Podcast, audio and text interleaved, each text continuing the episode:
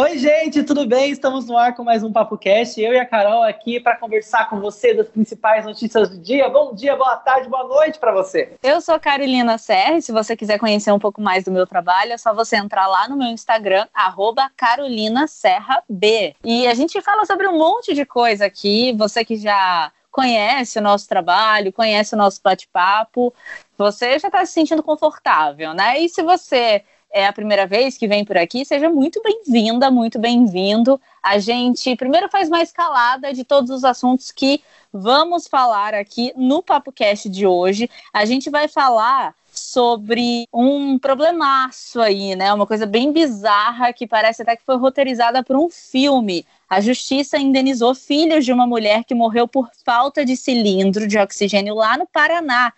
E esse cilindro de oxigênio estava na casa do prefeito que estava usando o cilindro para fazer um chopp. É, e teve show no Super Bowl, no intervalo do Super Bowl lá nos Estados Unidos, valendo muita grana. Estima-se que foi quase um milhão de dólares por minuto. E teve um show de uma conhecidíssima do mundo inteiro, uma latina que representou a gente lá, os latinos americanos, a Shakira. E a Shakira e a J-Lo, que também é filha de latinos, né? Foi muito, foi muito legal, a gente vai falar sobre isso. A gente também vai falar que o Zé de Abreu disse o seguinte: Felipe, esse cara, ele tá perdendo a a oportunidade de ficar quieto. Ele de boca fechada é um poeta. Zé de Abreu falou o seguinte: vagina não transforma fascista em ser humano. E no papo do dia de hoje, a gente vai conversar com um advogado sobre seguro-desemprego. Se você está desempregado ou pretende ficar aí, pegar seu seguro-desemprego nos próximos meses, às vezes você está querendo fazer um acordo na sua empresa, saiba que o seguro-desemprego, a partir do dia 1 de março, vai ter mais descontos do que tem hoje. A gente vai entender melhor sobre isso.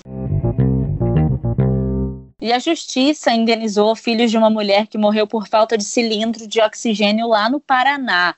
As fotos do uso do cilindro mostraram que ele estava servindo para bombear chope durante a festa do Ano Novo de um político, do prefeito da cidade. Olha só que coisa bizarra. E pensar, Carol, que isso aconteceu na virada do ano de 2012 para 2013. E olha, se você vê a imagem, você vai ver que é absurdo. Realmente tem uma foto de uma pessoa posando ali próximo ao chope, né? Ali o chope atrás.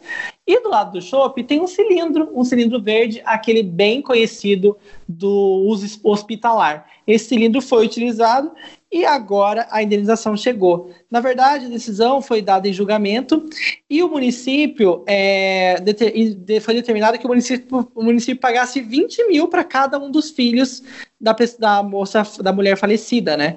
Então seria aí um total de 80 mil reais, que eu acho pouco e acho até, inclusive, que devia vir até do bolso do prefeito de, depois de um absurdo desse, né? Não, e, e, a, a mulher ela morreu por falência múltipla de órgãos e choque cardiogênico.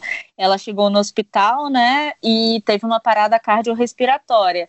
Esse valor de, de 80 mil reais dividido aí pelos filhos, gente, isso é um valor extremamente pouco, sabe? É claro que a gente não consegue mensurar o valor de uma vida, isso é óbvio, mas olha só, demorou tanto tempo para esse valor sair, sabe? Eu quero saber também o que, que aconteceu com, com o prefeito, né? Que era o prefeito da época. A principal reportagem da matéria que mais foi divulgada do Correio Brasiliense procurou o prefeito José Cláudio Paul mas ele não se manifestou. Inclusive, eles estão até agora lá esperando que ele fale alguma coisa sobre o assunto, e eu duvido que vai falar, viu? Depois de uma repercussão nacional dessa, né? Com certeza não. E os filhos, eles estão também recorrendo, né, pedindo aí um aumento do valor da indenização, que consideraram bem branda e a gente sabe que foi, né? Demorou tanto e, enfim, um valor aí que não faz menção a toda a dor que eles sofreram. Olha, no último final de semana rolou o Super Bowl. A gente sabe que é um evento gigantesco nos Estados Unidos. E o halftime ali, o, o break ali, o, o que, como chama isso em português, gente? O intervalo. o intervalo, o intervalo. O intervalo custa mais de estima-se que custa mais de um milhão de dólares por minuto. Quem viu o vídeo das apresentações viu que a produção é gigantesca, é tudo muito milimétrico e foi maravilhoso, né? Eu fazia tempo que eu não via um show de Super Bowl. As bichas amam o intervalo do Super Bowl, a única coisa próxima de um esporte que os viados amam. assim, eu adorei, achei muito legal essa, essa mistura da Jennifer Lopes com a Shakira, mas eu sou do time da Shakira, né? Porque a Shakira fez tudo parecendo que realmente fosse tudo muito fácil, sabe? Ela rebolava, ela cantava, ela ia pra plateia, ela se jogava, ela dançava a dança do ventre. E a Jennifer Lopes, ela foi tudo no carão, porque eu não sabia que ela era tão dura. Ela é maravilhosa, a gente tem que super ressaltar ela, mas ela foi bem dura, então ela fazia as coisas tudo no carão e no glamour. A Shakira foi bem povão, foi bem moleca, sabe? Mas é claro que é incrível o trabalho, o jogo de câmeras, a preparação, toda a estrutura que eles montam, né? Não é à toa que cada minuto custa, em média, um milhão de dólares. E a produção exige quase duas mil pessoas, até três mil pessoas. Caramba! É muita gente. Olha só que incrível. Eu fui produtora, eu sou produtora, né? Mas assim, é, é ser produtora de externa, de, de programa, de não sei o quê, é bem chato, mas eu adoraria produzir alguma coisa nesse naipe outro nível, né? A gente já produziu alguns shows também, né, Carol? Só que nenhum se compara a uma produção de três não, pessoas. Não, nenhum se né? compara, né? né? Mas que já que dá tinha, pra gente não... ter uma noção, né? Uma noção da gente ter uma, uma noção micro de como seria isso Exatamente. multiplicado por mil vezes. E a gente sabe que tem correria, a gente sabe que tem estresse, a gente sabe que tem toda. To, Famosos toda pedindo camarim. Cadê meu camarim? Cadê Sim, meu camarim, Felipe Reis? Nossa! e gente tentando cuspir chiclete na sua mão porque vai entrar no palco. Nesse nível aí para baixo, né? Enfim, mas no final, se tudo der certo, quase que tudo vale a pena, né? E no show da Shakira, ela fez um movimentinho com a boca lá Xena, que foi o sabe, Felipe? a linguinha, é a linguinha para fora, né? A linguinha em movimento. Exatamente, o movimento da linguinha aí. E rolou repercussão disso, né? Eu não entendi é? muito bem, até perdi a sua explicação, mas não entendi, Carol. Me explica isso. Então, porque virou meme assim na hora, porque ninguém ninguém esperava que ela olhasse para a câmera e fizesse essa linguinha assim, né? Meio Inxalá, meio clone, com referências árabes que a gente tem, porque a gente teve a Glória Pérez que mostrou pra gente isso, né? E esse gesto foi assim objeto de comentário para muita gente. Teve gente que achou estranho, teve gente que usou aí com bom humor, renderam vários memes. Só que o pessoal falou o seguinte, que uma das explicações é que seja um movimento árabe aí que usa a linguinha para expressar um momento de felicidade. Então, naquele momento, ela estava cantando ali e foi um momento de felicidade. Ela se expôs, até porque a descendência, a ascendência aí da Shakira é libanesa. O pai dela nasceu lá, ou seja, ela tem, ela traz esses traços também. Então, ela quis mostrar a sua o seu sua ligação aí, né? E a outra explicação é que é um movimento aí de língua, né, feita em Barranquilha, onde a colombiana nasceu, e se refere a, a, a uma antiga trupe Sou do Negro. Então, pode ser que seja um, um, um, tipo de expressão, pode ser que seja outro tipo de expressão. De qualquer maneira, acho que as duas expressões são bem são bem legais, deixam tudo para cima, é, é, como se estivesse celebrando ali aquele momento. E também uma outra que eu vou acrescentar aqui é que foi bem parecido com com a Xena. A Xena não fazia também esse, esse sonzinho quando ela estava ali no guerreando? Então pode ser, ela estava na guerra dela ali e saiu muito bem, se saiu muito bem, até porque os, os hits da Shakira entraram como primeiro lugar no iTunes. E os hits antigos, bem antigos mesmo. Então, ó, a Shakira se deu muito bem, conseguiu que todo mundo falasse dela, né, da, não só da apresentação em si no Super Bowl, mas que reverberasse em outros momentos aí, também nas paradas de sucesso. E agora é um assunto meio chato, né? A gente sempre vê essa guerrinha de direita e esquerda, de ah, você é um fascista, você é um bolsominion, você é sei lá o quê. E nesse meio tempo sempre tem as pessoas que querem lacrar, querem imitar. E dessa vez o Zé de Abreu se deu um pouco mal, porque ele falou uma coisa meio zoada e que ninguém gostou. Não teve nenhum lado aí que saiu aplaudindo. Ele falou que vagina não transforma fascista em um ser humano. Nossa, o Zé de Abreu, ele tá cada vez mais, assim... É, intolerante, né? Enfim, ele, ele tá usando de várias questões para poder se, se justificar. É o que eu falei no começo, eu acho que ele tem sido um poeta de boca fechada, né? E isso aconteceu, Carol, após uma série de postagens contra a atriz Regina Duarte. Muita gente já tá acusando ele, obviamente, de machista, misógino, e aí parece que ele tá baixando o nível, né? Ele acabou falando um pouco mal da atriz, disse que ele iria desmascarar ela e mandou assim também uma, uma, uma aspas. Lembra quantos gays lhe que porra é essa? é, pois é, esse cara tá meio louco. Lembra de quantos gays lhes tiraram rugas, coloriram seus cabelos brancos, criaram figurinos para esconder suas, suas banhas?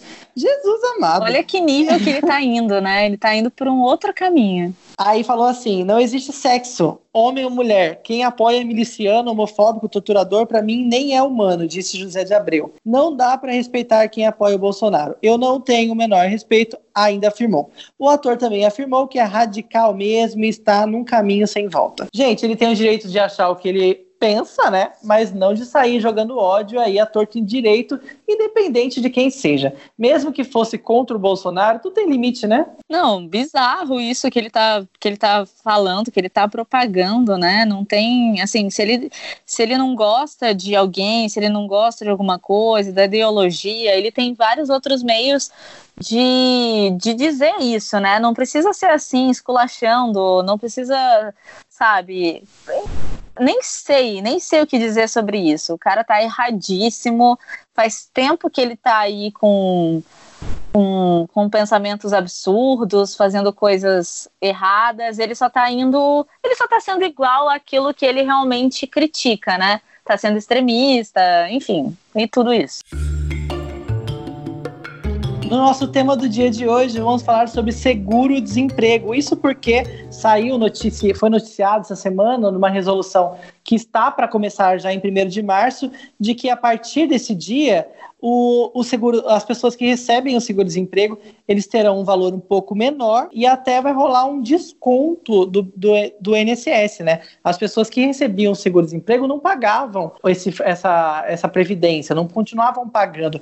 Agora isso vai começar a valer e as pessoas vão começar a pagar até o, enquanto estiverem recebendo o seguro-desemprego. E a gente convidou o doutor Henrique Martins de Almeida, é um advogado especialista em direito previdenciário, para conversar com a gente um pouco mais sobre esse assunto e tirar as nossas dúvidas. Doutor Henrique, como era o seguro-desemprego e como será a partir do dia 1 de março? A recente alteração no seguro-desemprego ocorreu por força da medida provisória 905 de novembro de 2019. Uh, ah, essa medida provisória classificou o recebedor do seguro-desemprego como segurado obrigatório, ou seja, obrigatoriamente esse segurado terá que contribuir para a Previdência Social. A diferença básica é que antes da medida provisória, ou basicamente antes de 1 de março de 2020, quando passa a viger a possibilidade ou a obrigatoriedade da contribuição do seguro-desemprego, anteriormente a essa data, não havia, não havia obrigação de contribuição. Então, esse segurado que recebia seguro-desemprego não contribuía para o INSS. E, doutor Henrique, no que essa medida ela é baseada? A medida provisória 905 ela é baseada numa antiga discussão de que se poderia ou não uh, contar esse período em que o trabalhador recebe seguro-desemprego como de vinculação ao INSS, seja para fins de qualidade de segurado, seja para fins de tempo de contribuição. Ou seja, basicamente, uh, se eu posso contar esse tempo de seguro-desemprego para fins de aposentadoria. Para quem já está desempregado, muda alguma coisa? Muda. A partir de 1 de março, já há autorização legal para o desconto previdenciário sobre os valores recebidos a título de seguro-desemprego. Então, aquele desempregado que tem direito a seguro-desemprego ou já está recebendo um seguro-desemprego, a partir de 1 de março já haverá a possibilidade do INSS já começar os descontos previdenciários. Agora, doutor, outra dúvida que a gente tem é a seguinte: qual o benefício para o desempregado ao pagar esse desconto previdenciário que vai começar a rolar aí? Na verdade, o desconto previdenciário não é para o desempregado, é para aquele que especificamente recebe seguro-desemprego. O benefício é o seguinte, que o período em que ele recebe seguro-desemprego será computado como tempo de contribuição, ou seja, vai acrescer tempo na sua aposentadoria. E também para prorrogar o que a gente chama de período de graça, que é o período que o segurado não está vinculado ao INSS, não faz a contribuição obrigatória, mas está amparado pelo INSS. Então nós prorrogamos esse período de graça para começar a contar após o recebimento da última parcela do seguro-desemprego. Muito obrigada pela sua participação, doutor Henrique Martins de Almeida. Ele é especialista em direito previdenciário. E quem quiser acompanhar um pouco mais sobre a rotina, o trabalho do doutor Henrique, é só acessar o Instagram dele, que é doutordr.henriquemartins. Isso mesmo. Muito obrigado, doutor Henrique. Ele também é professor de Direito Previdenciário lá da Academia Jurídica. Conheçam lá a Academia Jurídica se você tá na área, lá tem vários cursos, é www.ajuridica.com.br. Gente, foi isso, né? Parece que passou tão rápido o nosso papo cast de hoje, Carol. Pois é, passou rapidinho, mas amanhã a gente tá de volta e amanhã tem live a partir das 9 horas lá no Instagram do Felipe, arroba o Felipe Reis. Mas se você quiser conhecer um pouquinho mais sobre mim, sobre as coisas que eu faço e tal, acessa lá também o meu Instagram, arroba Carolina Serra B. Inclusive, lá no Instagram da Carol, eu vou te dar uma tarefa. Você vai lá no Instagram da Carol, lá no perfil dela tem um vídeo dela falando do Papo Cash. Eu quero que você comente embaixo sugestão de tema. Eu tenho certeza que você já pensou em uma coisa ou outra. Sabe? Sei lá, coisas aleatórias. Tem gente que fala, ah, falem de sexo, falem sobre sei lá o quê. A gente fala. Manda lá. Coloca lá no post da Carol sua sugestão que a gente vai pensar com carinho e vai se programar para fazer vários temas legais e tra trazer gente para falar sobre várias coisas. Um beijo e até amanhã. Beijo, tchau. Espera, espera, espera, espera só um pouquinho, que eu recebi agora há pouco, enquanto eu estava editando o programa de hoje, um áudio da minha mãe tão grande no WhatsApp que, sério, ela gravou um próprio podcast sobre cinema. Olha, tá engraçado. Se fosse você, eu ouvi essa parte. Até amanhã, gente. Fica com o áudio da minha mãe, a Márcia Reis. Beijo. Oi, Felipe. Boa noite, tudo bem? Eu assisti o seu podcast hoje, é, hoje, né, um horário que eu liguei lá. É, foi muito bom, gostei daquele negócio que vocês falaram lá do, do cabelo, achei bem interessante. E sobre aquele negócio lá do, do Oscar, que eu ia falar com você, eu assisti ontem na TV Cultura, é aquele programa Roda Viva que passa sempre às segundas-feiras à noite, né? Que eles chamam um entrevistado e fica, fica uma roda de entrevistadores é, de vários de várias é, empresas tal tem tem da Veja tem é, escritor tem jornalista, então tem de várias, é, de várias, é, de vários meios, né? E ontem é, eu peguei para assistir porque eu vi que é, é, ia ser aquele Fernando Meirelles, o, o diretor, né? Do Os Dois Papas. Diretor não, eu acho que o que fez o filme, né? Acho que é o diretor mesmo que fez o filme lá dos dois papas. Se você não assistiu, assiste que você. Eu, eu gostei. Eu achei bem interessante, né? Da, da Netflix. E ele também que, que fez o filme lá, é, é, se eu não me engano, acho que é Tropa de Elite, ou é, é Cidade de Deus, né? Não tenho certeza se Tropa de Elite, mas Cidade de Deus é, ele, ele fez, né? Esse filme. E fizeram sim vários, várias perguntas para ele, né? Até o pessoal assim fazem perguntas para pegar mesmo, né? Para encurralar mesmo a pessoa e coloca assim no, no estreito mesmo pessoal, né? E uma coisa que ele falou, Felipe, que até o pessoal lá que estava entrevistando não sabia que funcionava dessa maneira. Ele falou assim que quando o filme, igual o filme dele, Os Dois Papas, estão está na lista, né, para ganhar o Oscar. Agora não tenho certeza se é Os Dois Papas. Acho que é. Aí, o que, que, ele, o que, que eles fazem? As pessoas que fazem os filmes, eles vão em vários países, é, tipo, fazer campanha, literalmente. Fazer campanha, como ele, igual ele falou, é como se fosse para uma eleição é, de política, né? Na política. Vão fazer campanha sobre aquele filme que eles fizeram, sabe? Aí você até citou o filme da Petra Costa, né? Petra Costa, que é. Esqueci até o nome do, do filme, mas eu assisti.